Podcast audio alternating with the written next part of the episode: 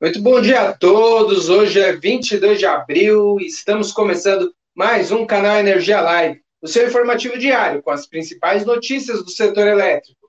Eu sou Maurício Godoy e nesta quinta-feira tenho a companhia de Sueli Montenegro de Brasília, Henrique Farman e Vanessa Andrade do Rio de Janeiro e ainda um novo colega aqui em São Paulo, Robson Rodrigues.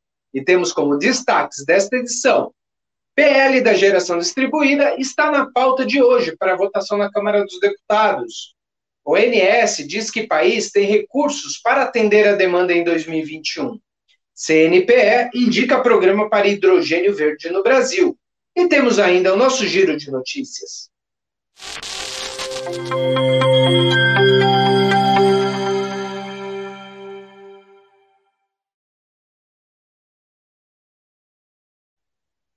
Bom dia a todos, são 10 horas e 1 minuto, está começando agora o canal Energia Live desta quinta-feira e vamos direto para Brasília conversar com a repórter Sueli Montenegro, que acompanha nesse momento uma reunião extraordinária de diretoria da ANEL, né? E traz detalhes também sobre o PL 5829, que trata do marco regulatório da geração distribuída. Bom dia, Sueli. que temos na reunião de hoje da ANEL? Bom dia, Maurício. É, hoje é, são processos que seriam votados na terça-feira passada, que foram retirados de pauta e estão voltando para a reunião de hoje, né? A gente tem, nesse momento, a ANEL está avaliando uh, pedidos de, de, reconsideração de transmissoras uh, que estão solicitando uh, ajustes nos processos de, de correção do resultado de revisões tarifárias uh, de, de, contratos prorrogados em 2013, né? Nesse momento, a ANEL já julgou três desses pedidos aí de reconsideração. A agência está admitindo, está fazendo algumas correções, em alguns casos ele está atendendo parcialmente, em outros, em, em um ou outro uh, não está sendo atendido nesse momento, mas são questões que ela vai avaliar em outros processos específicos, né? Então, assim, ah, esses pedidos, eles envolvem a C3EGT, a CELG-GT, a CETEP, a COPEL, CEMIG, CHESF, Furnas, Eletronorte e CGT Eletrosul. Né? Todos, todas essas empresas tiveram ah, contratos prorrogados após a, a, a, publicação do MP 579 em 2012, né? e esses processos passaram ah, por revisão tarifária e então as empresas entraram com pedidos de, de, de ajustes né, nos, nos, em valores lá que foram considerados, em, em pontos específicos dos processos de revisão. Ah, depois que, que, terminar esses quatro processos, a gente vai ter aí mais seis processos tarifários de concessionárias de distribuição. Ah, vai ter os reajustes da CPFL Paulista, Energisa Mato Grosso do Sul, Energisa Mato Grosso, a Coelba da Bahia, COSERN da, do Rio Grande do Norte, a Enel Ceará e Energisa Sergipe. A, essas últimas quatro aí do Nordeste, os processos tarifários vão vigorar a partir de hoje mesmo. E a ANEL disse que vai publicar ainda hoje os reajustes para que eles entrem em vigor na data correta. Né? Sobre a ANEL, era isso que eu tinha que te relatar, Maurício. Legal, Sueli, obrigado. Agora, Sueli, vamos falar aí de PL da geração distribuída, né? Estava na pauta da última terça-feira e acabou não sendo votado até por uma larga margem aí de assuntos a serem debatidos na última terça-feira, né? Uh, ficou para hoje, não é mesmo? Alguma novidade? Como que está esse avanço aí dessa, dessa matéria?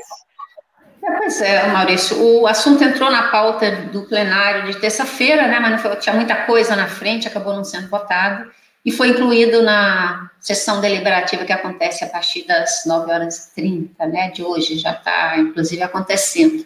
Ah, enfim, vamos ver o que vai acontecer, né, porque ah, o substitutivo do deputado Lafayette Andrade, ele tem encontrado resistência por parte de, de alguns parlamentares, entre eles o do primeiro vice-presidente da Câmara, Marcelo Ramos, né, enfim, ah, teve parlamentar que tentou até ah, chamar essa discussão para audiência pública dentro da Comissão de Minas e Energia, enfim. A, a gente não sabe o que vai acontecer hoje em plenário, se uh, eles vão conseguir maioria para aprovar esse texto, ou se vai ter, se ele não vai conseguir ser votado. Vamos aguardar aí e a gente vai acompanhar esse processo, né? eu volto aí com você. Beleza, Sueli, obrigado. Acho que é, ao longo do dia a gente deve ter novidades aí, enfim, falar para os nossos seguidores que mais tarde o canal Energia, a matéria sobre o tema. Se foi ou não foi, né? Vamos ver o que vai acontecer. Obrigado, Sueli. Bom trabalho para você aí. Bom, vamos falar em, vamos mudar de assunto. O tema agora é operação do sistema elétrico, né? O diretor-geral do INS, o Luiz Carlos Siocchi, ele afirmou que o atendimento à carga em 2021 está assegurado, né? Apesar de classificar as chuvas aí do período úmido como frustrantes, né? Inclusive ele citou que o período seco já já está é, já está formado, né? Já está bem é, qualificado no país, né? E o pior último, o último trimestre, disse ele, foi o pior de vazões em, ter, em termos de vazões nos últimos 91 anos, né? O executivo disse que o país, é, ele, ele se mostra confiante no atendimento da carga, né?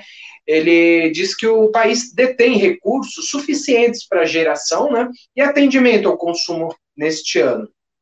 O Sioc, ele disse que a situação é complexa, delicada, mas que não é necessário alarmes à sociedade, né? Ele citou como possibilidades para atendimento a esse consumo que vem ocorrer agora em 2021, né? É, como tranquilo, tem a biomassa, ele citou também um a eólica, a solar também, as duas fontes que vêm mais crescendo aí no país, né? Batendo recordes de geração e recordes históricos, né? além das, logicamente, as usinas térmicas de que o país dispõe. O, executivo destacou ainda a ocorrência de chuvas no norte, que tem levado a um bom volume de, gera, de energia natural afluente, e que isso tem ajudado no atendimento à demanda. Ele comentou ainda em entrevista que há um otimismo para 2022, já que há relatos de que é, é esperado chuvas chuvas no próximo período úmido. Ela, essas chuvas poderão voltar aí ao final do ano, né? Esse é um tema que a própria Clima Tempo, né, já tem falado em sua coluna semanal de que o Laninha que vem influenciando o período úmido negativamente por aqui, né? Que ele está perdendo força, né? Isso aí você vê toda terça-feira aqui no canal Energia Live. Mas aquela coisa, né? A única certeza é de que não sabemos o, como, as, como se dará a, o tempo e o clima em um longo período. Pode ser que haja uma mudança significativa. Não dá para afirmar categoricamente o que, que isso vai, o que vai acontecer, mas que a tendência de que as chuvas voltem aí, né? Ainda falando sobre o INS, né?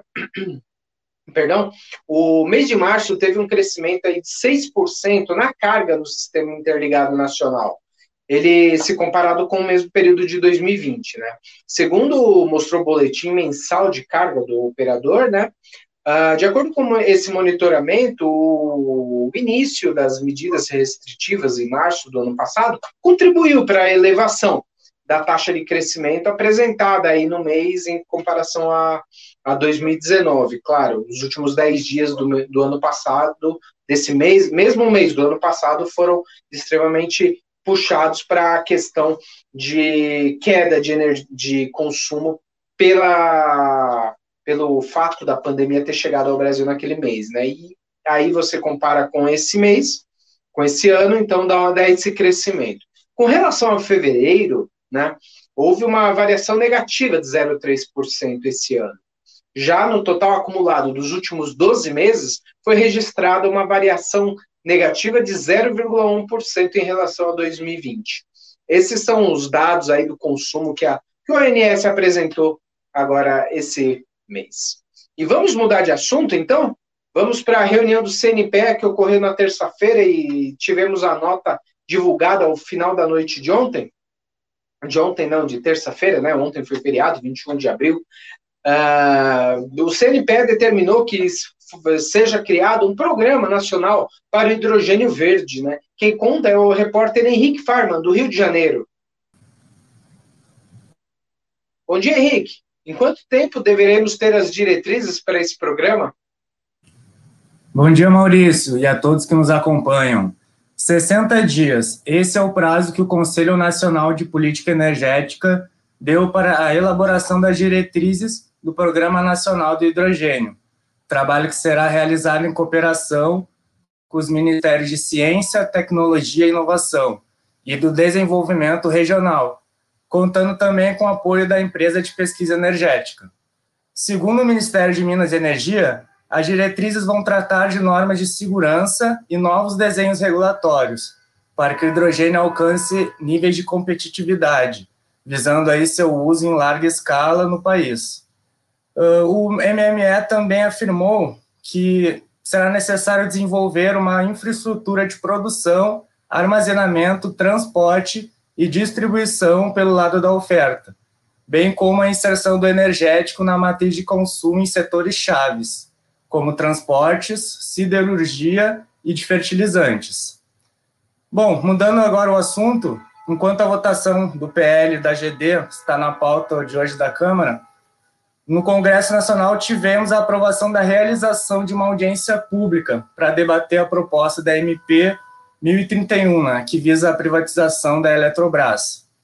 Autor do requerimento, o deputado Rubens Ottoni, do PT de Goiás, destacou que a ANEL aponta uma elevação imediata de 16,7% na conta de luz com a efetivação do processo, aumentando o custo da indústria, das famílias e da economia como um todo, um total aí de 460 bilhões durante 30 anos. Nas suas palavras, as, as recentes privatizações das distribuidoras de energia elétrica no Brasil tiveram sempre dois efeitos colaterais preponderantes: tarifaço e apagão, citando aí casos em Goiás, Acre, Rondônia, Roraima, Amazonas, Piauí e Alagoas. O parlamentar também citou o blackout ocorrido no Amapá em novembro do ano passado, atribuindo aí problemas em instalações de transmissão privada.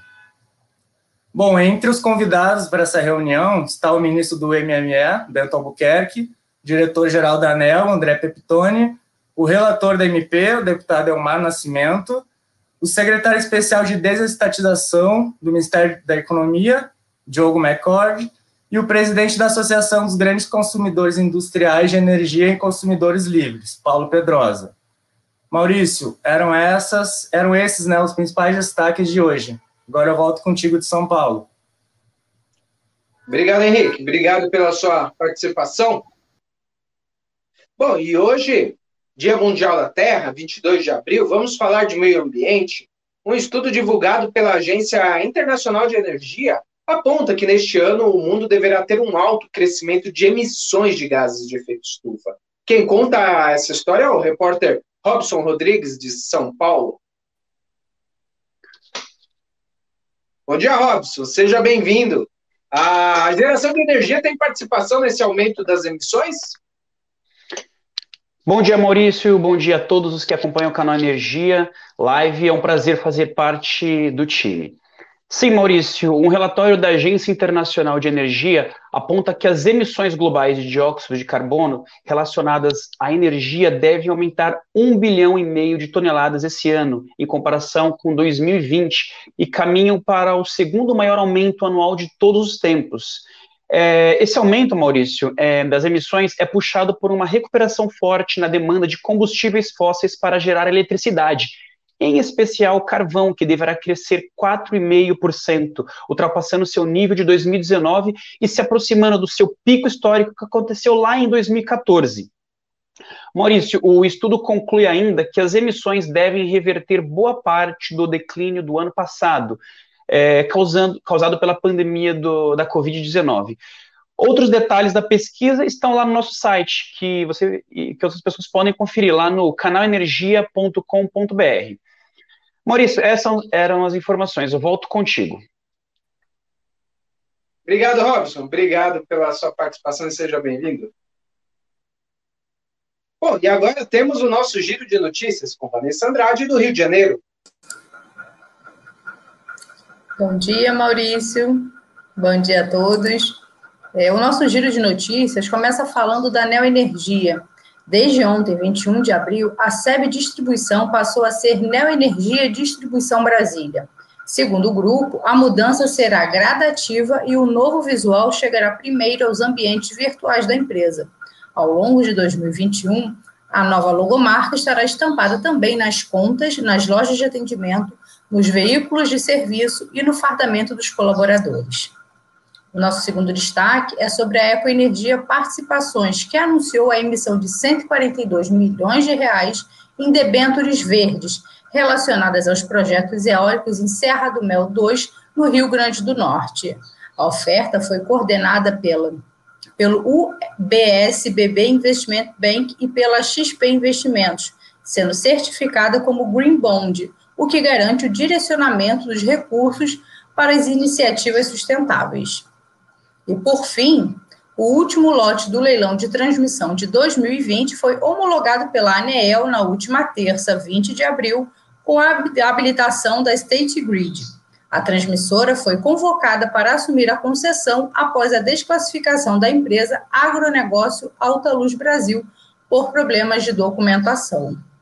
Bem, Maurício, esse foi o nosso giro e eu volto com você.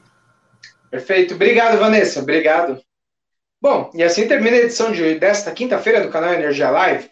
Além de assistir ao vivo pelas nossas redes sociais, você pode rever as edições dos programas passados em nosso canal do YouTube, TV Canal Energia. E ainda no nosso perfil do Instagram, Canal Energia Oficial, e ouvir no formato podcast, se você preferir, nas principais plataformas, como Google, Apple, Spotify. Para conferir mais detalhes sobre estas e muitas outras notícias do setor elétrico, acesse o nosso portal de notícias, canalenergia.com.br. Tenham todos um ótimo dia e até amanhã.